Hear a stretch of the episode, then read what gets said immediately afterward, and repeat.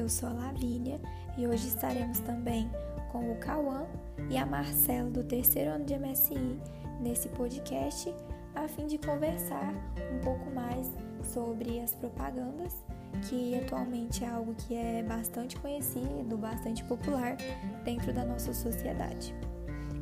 Bom, inicialmente eu vou falar um pouco mais sobre o que seria, né, essas, essas propagandas, de acordo com os argumentos levantados por Hannah Arendt, Theodor Adorno e Ma Max Werkheimer. Bom, nada mais nada menos seria o conjunto de empresas, né, de várias empresas, onde elas são vinculadas a uma classe dominante que tem como função se produzir uma cultura. Mas por que, que isso ocorre?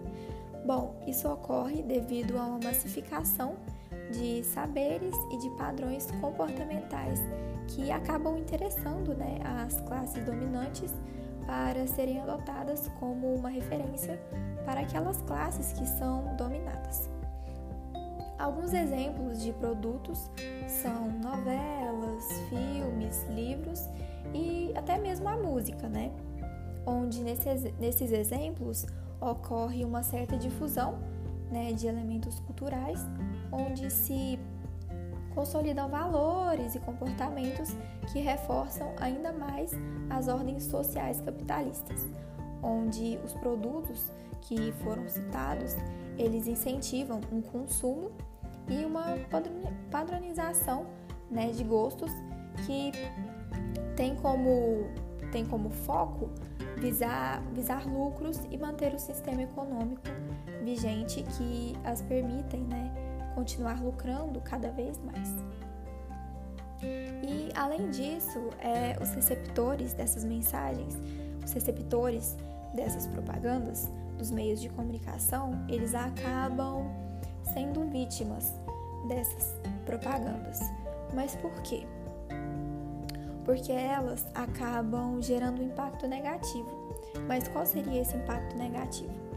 Bom, a, ao, ao observar, né, ao analisar essas propagandas, você acaba é, tendo o seu gosto padronizado, ou seja, de acordo com as influências dessas propagandas, você acaba sendo induzido a consumir certos produtos que talvez não não é, não são né, de alta qualidade, mas você acaba ali é, adquirindo, consumindo, porque as propagandas elas te influen influenciam a realizar tal ato.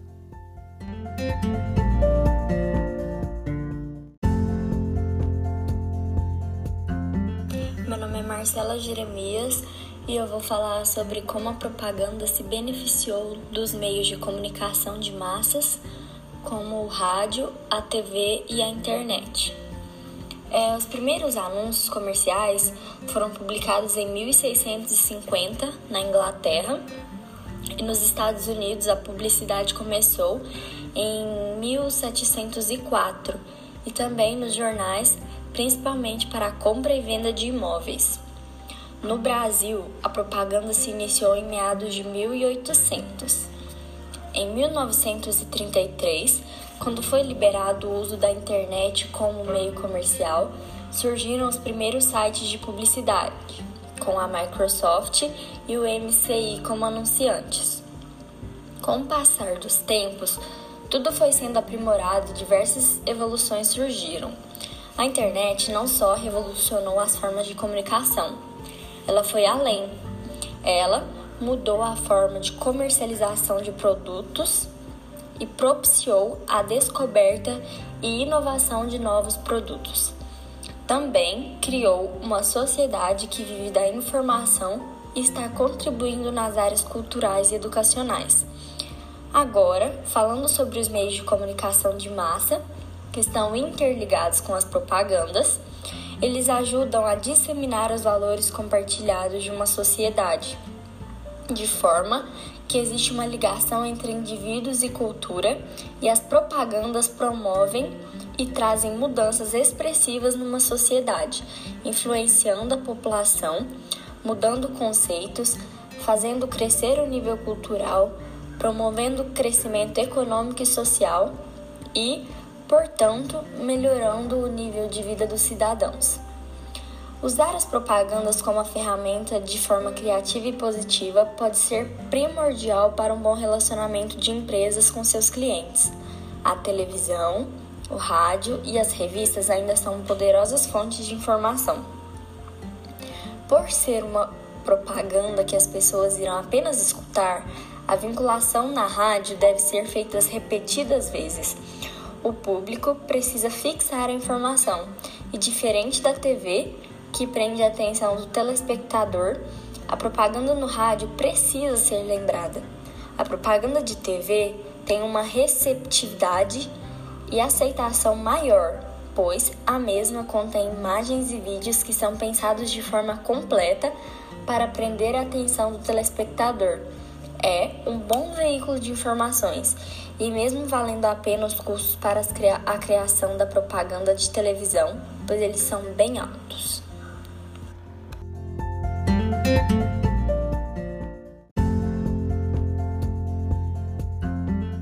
Olá, meu nome é Cauã e hoje eu vim falar um pouco sobre a propaganda que difunde 10 valores, segundo Adorno e Hockmer, e como essa propaganda ela manipula a massa. E depois eu vou falar um pouco sobre o que é propaganda política para Anna Arendt. Bom, é, a indústria cultural, esse termo, ele foi proposto pelos dois, pelas duas pessoas em 1940, mas essa, esse termo ele continua muito atual nos, até nos dias de hoje. Bom, a, indústria cultural é um termo que é uma crítica, é uma reflexão de uma crítica. É, e mostra a produzização e a transformação de obras culturais em produtos, descaracterização de seus propósitos de reflexão. Bom, é, essa, essa, é, essa movimentação da massa, essa cultura industrial, ela tem grande impacto na massa da sociedade hoje. É, eu vou falar um pouquinho sobre esse impacto e como ele funciona. Bom, é, a, a, cultura industrial é um conceito usado para designar a transformação de diferentes obras é, em produtos padronizados, certo? É, é um, uma cultura assim que foi proposta por Theodor Adorno e Max Wakeber certo? Bom, é, eles produziram dois livros e filmes e obras é, mostrando como essa cultura ela é, é ela de certa forma prejudicial para a cidade. Eu vou dizer como. Bom, essa cultura é uma cultura é, que manipula a massa através de meios de comunicação, fazendo com que é, ela, ela vai manipular ali é, de acordo com os interesses de uma classe que pretende dominar ou até já está dominando aí essa a, a massa, ou seja, a maioria da população. Então, é, basicamente, é a elite tentando dominar a massa para fazer o que ela, é, o que ela quiser com essas pessoas. É, uma amostra, assim, é, da época ali, é, perto da guerra, certo? É no caso aí do Hitler. Bom, as propagandas é, vistas como, como um auxílio aí a, esse, a, esse, a esses regimes totalitários, que eu vou falar também mais sobre é, depois que eu começar aí a falar sobre a Ana Arendt, mas esses regimes totalitários, eles eram fortíssimos em propagandas prós ao regime. Então, é, Hitler, Hitler, Stalin, Mussolini, eles mandavam fazer diversas propagandas, cartazes para pegar na rua é, sobre esses, sobre como aquele governo estava sendo bom para aquele país, sem é, colocar claro, ocultando sempre aí a, as atrocidades que esses, que, esses, que esses três indivíduos fizeram aí nos seus países. O Hitler no caso do Holocausto, é, Stalin perseguindo aí é, pessoas que eram contra o seu regime, matando é, covardemente. E essa é uma boa forma. Essa propaganda ela mostrava para as pessoas algo que não era real, algo que não é que eu posso dizer que não estava acontecendo no momento, mas que eles queriam que as pessoas acreditassem que aquilo estava acontecendo. É, propagandas, é, essas propagandas que eles mostram é uma propaganda que eles quer dizer, uma propaganda que eles argumentam, é uma propaganda sempre é, com um objetivo específico, que é, esse objetivo é não mostrar, na sua grande maioria, não mostrar a realidade é, do que ali o que o país está vivendo. Bom, é, as características dessa cultura é a massificação de produtos de culturais, é, a mercantilização da cultura, a fetificação dos produtos culturais e a simplificação. Bom, essa indústria cultural, né, essa indústria cultural, ela, é, ela tem uma sua fundamentação lógica no capitalismo. É, e ela busca ó, várias maneiras aí de obter é, e aumentar o lucro dessa elite, dessa, assim, da massa, da massa superior, certo?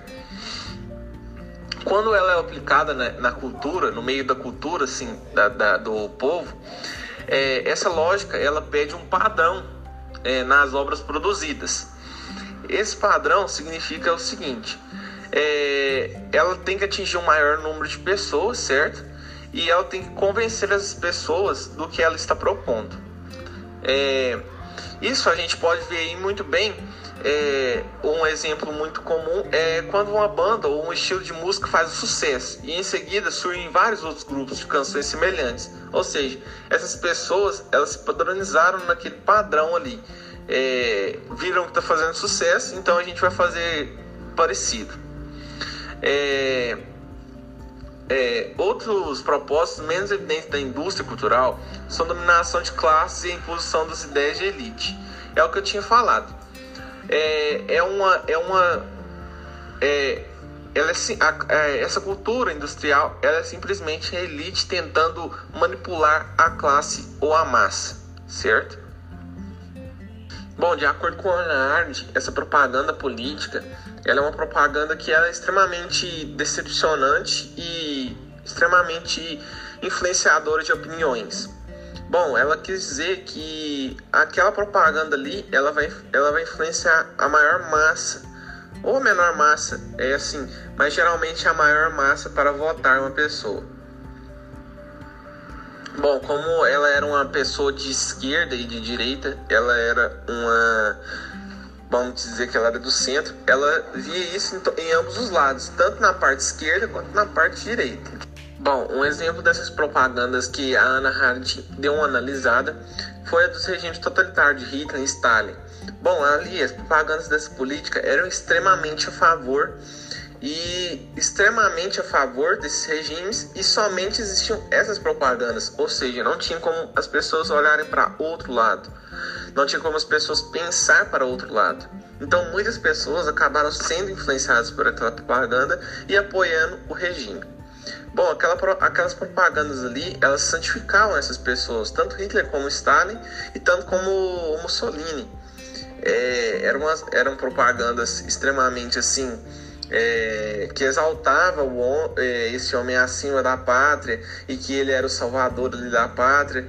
E existem várias propagandas que mostram essa. Se a gente dá uma pesquisada aí no Google, a gente vê que existem várias propagandas que mostram isso e que fica muito evidente que é, é, que assim essa propaganda ela mascarava o que o regime era o que o regime fazia aí nos campos de concentrações e com as pessoas no caso Hitler né o Holocausto aí que mataram milhares de judeus e no caso do stalinismo que ele perseguia os que eram contra ao regime. Tanto no, no Stalin quanto no Hitler também. Eram totalmente regimes totalmente violentos. Esses dois homens eles ficaram assim, os dois homens ficaram entre os homens que mais mataram no mundo. É, e eles eram extremamente cruéis, mas as propagandas não mostravam isso. Isso é uma demonstração de como as propagandas influenciavam as pessoas das nações.